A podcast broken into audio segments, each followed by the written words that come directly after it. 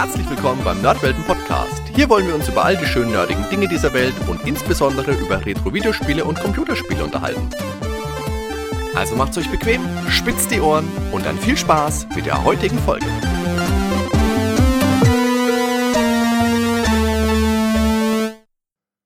Und damit Servus und herzlich willkommen zu einer neuen Episode vom Nerdwelten Podcast. Heute mit dem großen übergeordneten Thema Simpsons Videospiele. Ich denke, zur gelben Familie aus Springfield selber muss ich nicht mehr so sonderlich viel sagen. Die Simpsons wurden erdacht von Matt Groening, damals 1989 als eigenständige Serie gestartet, feiern dieses Jahr so eine Art Quasi-Jubiläum nochmal. Natürlich weiß der Kenner, dass es die Simpsons bereits seit dem Jahr 1987 gibt. Damals sind sie als Kurzepisoden in der amerikanischen Tracy Ullman Show gelaufen. Bei uns in Deutschland debütierten die Simpsons am 13. September 1991 im ZDF. Das lief damals immer freitags im Doppelpack mit Alf, da kann ich mich sehr lebhaft dran erinnern, da ich mit meinem Freund Christoph immer die ganze Schulwoche drauf fixiert war, wann endlich das Wochenende mit Simpsons und Alf eingeleitet wird. Das war immer ein echtes Highlight für uns. Wie gesagt, zur Serie selber möchte ich eigentlich gar nicht mehr so viel sagen. Der Erfolg der Springfield-Sippe um Homer, Marge, Bart, Lisa und Maggie geht auf den Mix aus kindlichem und erwachsenem Humor gepaart mit einem damals ungewöhnlich flippigen Zeichenstil und den ikonischen gelben Figuren zurück. Und ich finde, man kann auch gar nicht genug betonen, dass es diese Serie nun seit über 30 Jahren gibt und sie sich nach wie vor hält. Obwohl sie jetzt zumindest mich als Zuschauer schon vor ganz langer Zeit verloren hat. Ich war glühender Verehrer der frühen Staffeln, so ab Staffel 6 habe ich dann langsam, aber sicher das Interesse verloren, weil mich der Humor nicht mehr abgeholt hat seit ja, sagen wir seit Staffel 10 sind mir die neuen Folgen echt schnurz. Einzig den Kinofilm von 2007 habe ich noch gesehen, den fand ich auch sehr unterhaltsam. Meine Lieblingsepisode aus den Simpsons ist aus Staffel 5, Kampf um Bobo, in der es um Mr. Burns Teddy geht. Wenn ihr die nicht kennt, dann drückt jetzt mal kurz auf Pause, schaut sie euch an und ich warte so lange auf euch.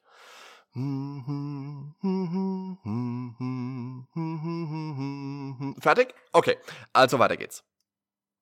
Wenig verwunderlich für einen Smash-Hit wie die Simpsons erschienen dann natürlich auch sehr früh Videospiele mit der gelben Familie, die von der immensen Popularität der Marke profitieren wollten.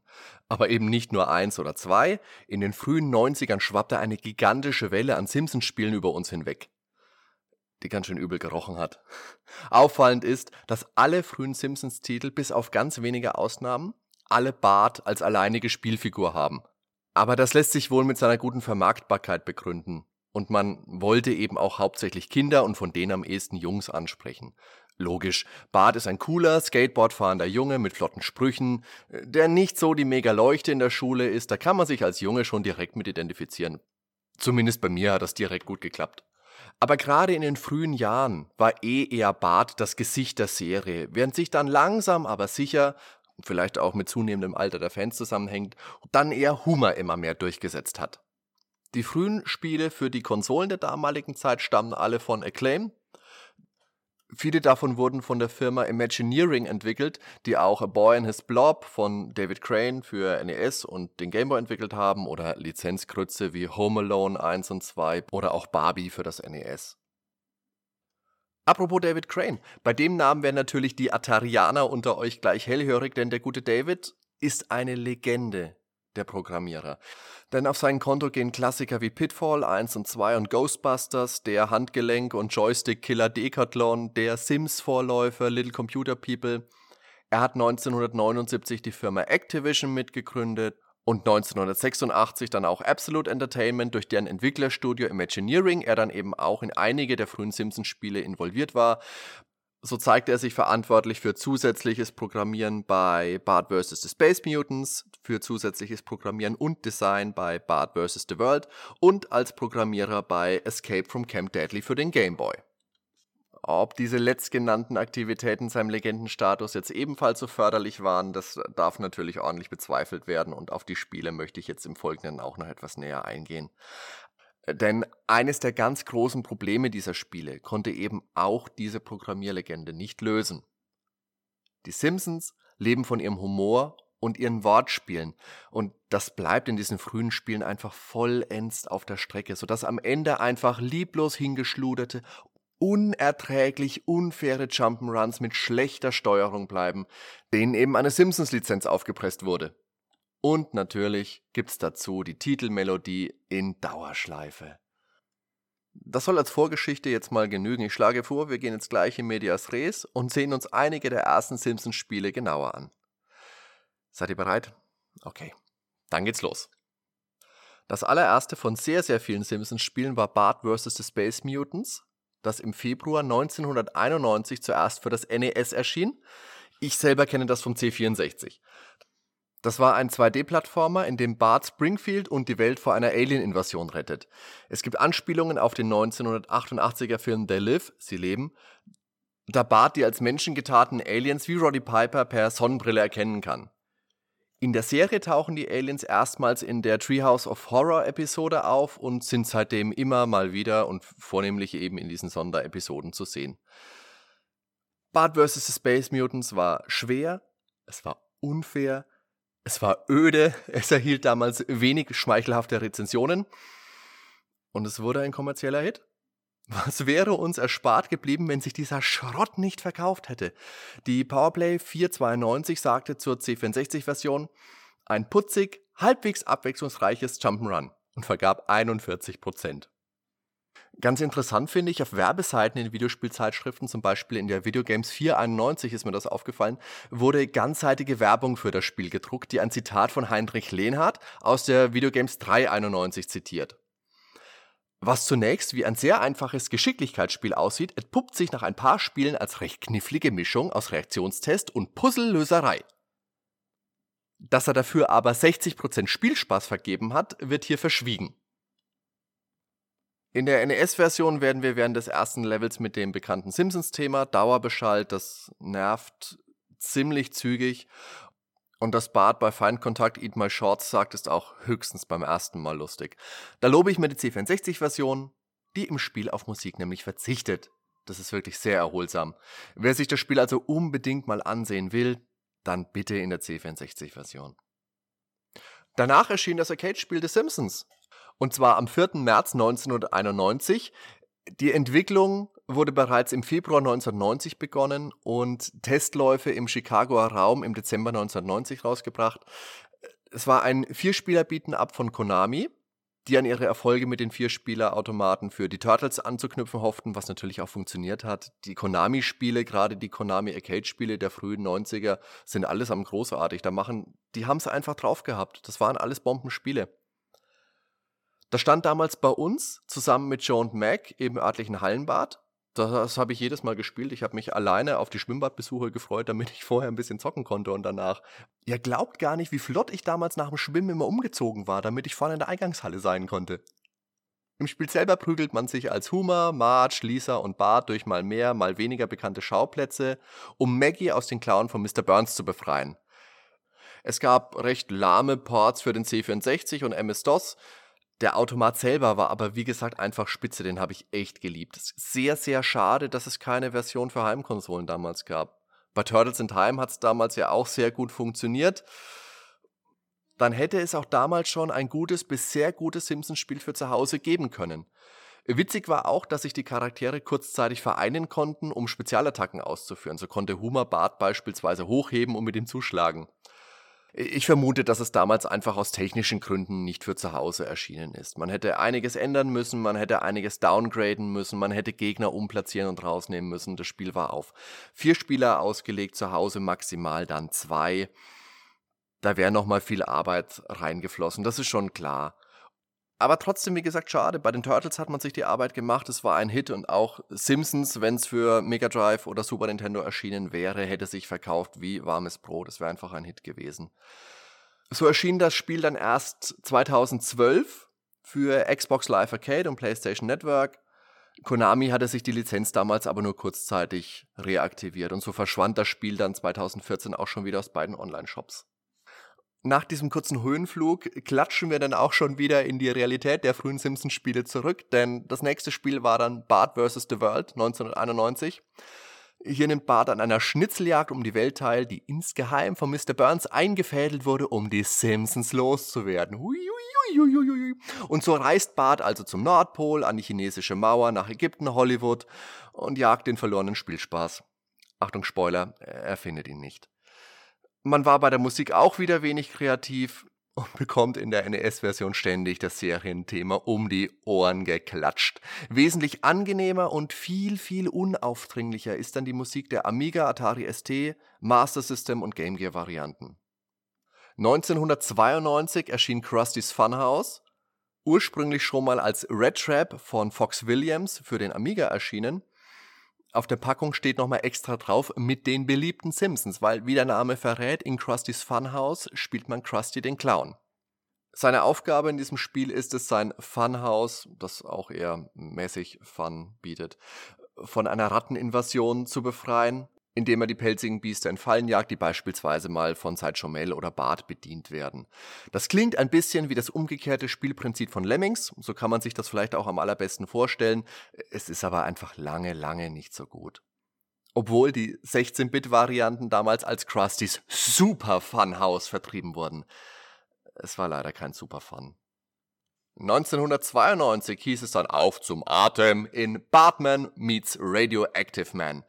Radioactive Man, der Held von Barts Lieblingscomics, wird entführt und Bart schlüpft in sein alter Ego Bartman und will ihn retten. Zumindest theoretisch, denn schon der erste Level, der Schrottplatz, der ist so lähmend schwer und unfair, dass ich es nie sonderlich weit gespielt hatte und auch gar keine Lust mehr hatte, das dann wieder weiterzuspielen. Muss Fallout Boy eben selber übernehmen. Nein, danke. Neben diesen Spielen gab es dann auch drei Titel, die alleinig für den Game Boy erschienen sind. Heißt das, dass sie gut sind? Ja, ja. Beginnen wir mal mit Bart Simpsons Escape from Camp Deadly, das im November 91 für den Game Boy erschienen ist. Wie erwähnt, waren die Freitagabend Simpsons Alf Session etwas, worauf ich mich die ganze Woche gefreut habe und was natürlich auch meinen Eltern nicht verborgen geblieben ist. Meine Mutter entdeckte dann beim Einkaufen ein Simpsons Game Boy Spiel und so wurde ich damals Besitzer von Escape from Camp Deadly. Auch hier wird eher sehr simple Jump'n'Run-Kost geboten. Bart, diesmal mit einem Blasrohr bewaffnet, probt darin den Aufstand gegen das miese Sommercamp und dessen Leiter Eisenfaust Burns, den Neffen von Monty Burns. Ich habe jetzt einmal hier meine Originalanleitung aus dem Spiel rausgekramt und lese euch daraus mal kurz ein bisschen Introtext vor. Anleitungen, muss ich kurz nochmal sagen, fehlen mir inzwischen bei den Videospielen auch ganz schön. Das war immer schön, wenn man da ein bisschen was in der Hand hatte, mit ein bisschen Coverart nochmal vorne drauf, vielleicht nochmal ein paar extra Zeichnungen, ein bisschen Flufftext dazu. Das hat schon was. Das Ferienprogramm. Eisenfaust Burns leitet Camp Deadly, wie du dir vorstellen kannst, mit eiserner Hand. Er hat es im Blut. Immerhin ist sein Onkel Monty Burns der Besitzer von Springfields Nuklearanlage. Und wir wissen alle, was für ein süßer, sensibler Knabe er ist, oder? Eisenfaust glaubt fest, er kann jedes Kind züchtigen, auch Bart Simpson, den er als seine größte Herausforderung betrachtet. Darum hat er ein Programm aus den übelsten Aktivitäten zusammengestellt und das gesamte Camp gegen Bart aufgebracht. Diese ganze Story um ein Sommercamp des Grauens weist ein paar Ähnlichkeiten zur Simpsons Episode Camp Krusty auf. Diese debütierte in den USA aber erst am 24.09.92, also erschien das Spiel dann doch eine ganze Ecke vorher. Das Simpsons-Thema gibt es während des Spiels auch wieder im Dauerloop. Das wurde aus der NES-Version von Bart vs. The Space Mutants übernommen und auch die Sprachsamples von Eat My Shorts und Ay Caramba, wenn Bart getroffen wird. Allerdings könnte das auch irgendetwas heißen, weil verstehen kann zumindest ich nicht, was er da ruft. Gut, dass dazu wenigstens eine Sprechblase eingeblendet wird. Irgendwie hat mich Barts abgehackte Laufanimation während des Spiels ein bisschen an den Duckwalk von Chuck Berry oder Angus Young erinnert. In der Videogames 491 gab es dafür übrigens damals gar nicht so schlechte 65%, obwohl Martin Gaksch dem Spiel große Abwechslung oder spielerische Glanzlichter abspricht. Treue Fans der Serie dürfen zugreifen, der Rest sollte sich an ähnlichen, besser ausgefeilten Modulen schadlos halten. Er nennt jetzt aber leider keine Beispiele, was denn jetzt bessere oder ausgefeiltere Module wären.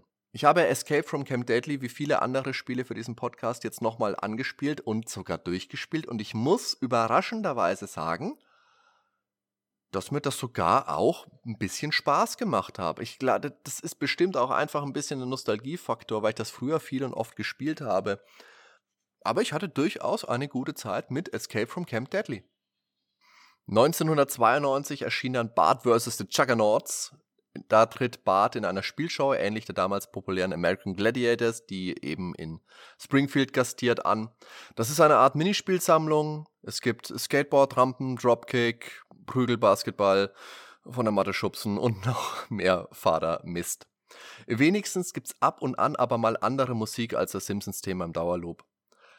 Der Redakteur Andreas Knauf lobte das Spiel in der Videogames 1192 aber sogar etwas. In seinem Test sagte er, dass Acclaim ein Modul nach dem anderen auf den Markt werfen würde, was zweifellos stimmt, Bart vs. The Juggernauts aber einer der besseren Titel sei. Er vergab dafür 61% Spielspaß. Ich habe das auch nochmal gespielt und muss sagen, für mich ist das keiner der besseren Titel. Und das letzte Spiel für den klassischen Game Boy war Bart and the Beanstalk von 1994. Hier liegt das Märchen von Jack und den Zauberbohnen bzw. Hans und der Bohnenranke zugrunde. Bart erklimmt die Bohnenranke, erkundet das Schloss des Riesen und hops dabei durch dessen Suppentopf. Dabei läuft ein echt nerviges, gefühlt 10 Sekunden langes Stück im Dauerloop. Man kann aber positiv erwähnen, dass es wenigstens mal nicht das Simpsons-Thema ist. Animation und Grafik sind ganz okay, aber viel mehr Positives kann ich über dieses Spiel auch nicht sagen. Werfen wir nochmal einen Blick auf die 16-Bit-Systeme auf Super Nintendo und Mega Drive. 1992 gab es Bart's Nightmare, in dem Bart über seine Hausaufgaben einschläft und eine Windböe die Blätter aus dem Fenster bläst. Also muss er sich nun durch fünf Albträume schlagen und das verlorene Werk wieder zurückerkämpfen. Dabei wird er zu Bartzilla, trifft auf Itchy und Scratchy oder wird zu Bartman. Das Spiel ist schwer, es ist unfair, es macht mir zumindest keinen Spaß, dafür vergebe ich ein dickes Nein! 1994 erschien dann noch Virtual Bart, das auch wie Bart's Nightmare wieder sehr unterschiedliche Level bietet. Diesmal setzt er sich vorher ein Virtual Reality Helm auf und erlebt dann sechs verschiedene Szenarien. Ein rübelhaftes Endzeit-Motorradrennen, das an die Road Rash-Reihe erinnert eine Episode als Dinosaurier, die Wasserrutsche vom Mount Splashmore. Das klingt jetzt eigentlich doch recht abwechslungsreich, aber wie gehabt ist auch hier Schmalhans Designmeister gewesen. Es kommt dabei einfach kein Spaß auf, obwohl zumindest die Grafik okay ist. Simpsons-Kenner erkennen aber gleich, im Minispiel Vandal wird Ralph Wiggum in derselben Klasse wie Bart gezeigt, obwohl es hinlänglich bekannt ist, dass er in Lisas Klasse bei Mrs. Hoover ist. Es sind in dieser Zeit und danach auch noch viele, viele weitere Spiele erschienen und viele, viele waren einfach echter Mist oder ganz einfach langweilig. Gesondert hervorheben möchte ich jetzt aber nochmal zwei Spiele, und zwar das 1997er Virtual Springfield für den PC von Fox Interactive das fand ich damals aber echt cool und zwar, weil es wie der Name schon sagt, eher ein virtueller Spaziergang durch ein dreidimensionales Springfield ist, man dabei bekannte Schauplätze aus der Serie besuchen und mit den Bewohnern interagieren kann. Und das wird dann nochmal extra aufgewertet, weil die Figuren auch ihre original englischen Sprecher haben. Im Jahr 2003 wurde dann das von der Firma Radical entwickelte Hidden Run auf den Markt gebracht, das bis heute für viele als das beste Simpsons-Spiel aller Zeiten gilt. Es erschien für PC, Xbox, GameCube und PlayStation 2. Hier kann man Uhuma, Marge, Bart, Lisa und Apu spielen. Und das Spiel ist ein GTA-Klon voller Anspielungen an die Serie und auch mit deren Sprecher. Da steckt einfach viel Können, Wille und Respekt zur Vorlage drin. Genau so sollen Lizenzspiele sein, dann machen die auch Spaß. Wie gesagt, Originalsprecher, Originalschauplätze und dann guten Skript auch endlich Spielwitz. Das kann man auch heute noch gut spielen und das stellt doch dann auch einen versöhnlichen Abschluss für diese Episode dar. Puh, das war jetzt eine Menge, Menge an echt schlechten Spielen und auch ein Verweis darauf, warum Lizenzspiele oft so enttäuschend sind. Große Lizenz, eiligst auf den Markt geworfen und dann in Rekordzeit Nachfolger nachgeprügelt. Ich fand das damals sehr schade und als Kind auch schwer nachzuvollziehen, dass die Spiele für diese tolle Serie einfach nicht gut waren. Heute weiß man natürlich, dass die Lizenzen eben teuer sind und an anderer Stelle gespart wird, das ist klar. Sehr schade aber, denn beispielsweise Capcom zeigte zur gleichen Zeit mit ihren Disney-Spielen, wie man es eben richtig macht. Wenn ihr jetzt trotz all der Kritik doch nochmal ein paar alte Titel anspielen wollt, dann würde ich euch natürlich als erstes Hit and Run empfehlen und das Simpsons Beat'em Up von Konami. Und wenn ihr ein echt dickes Fell habt, dann vielleicht noch Krusty's Funhouse und wenn es unbedingt sein muss, Bart vs. The Space Mutants, dann aber die C64-Version. Aber beschwert euch hinterher nicht. Am besten wäre es aber, ihr seht euch einfach nochmal ein paar alte Folgen der Originalserie an. Kampf und Bobo habe ich euch ja bereits empfohlen. Die fünfte Staffel ist generell einfach großartig und sehenswert und ist auch sehr, sehr günstig überall zu bekommen. Ich denke, da tut ihr euch einen größeren Gefallen mit.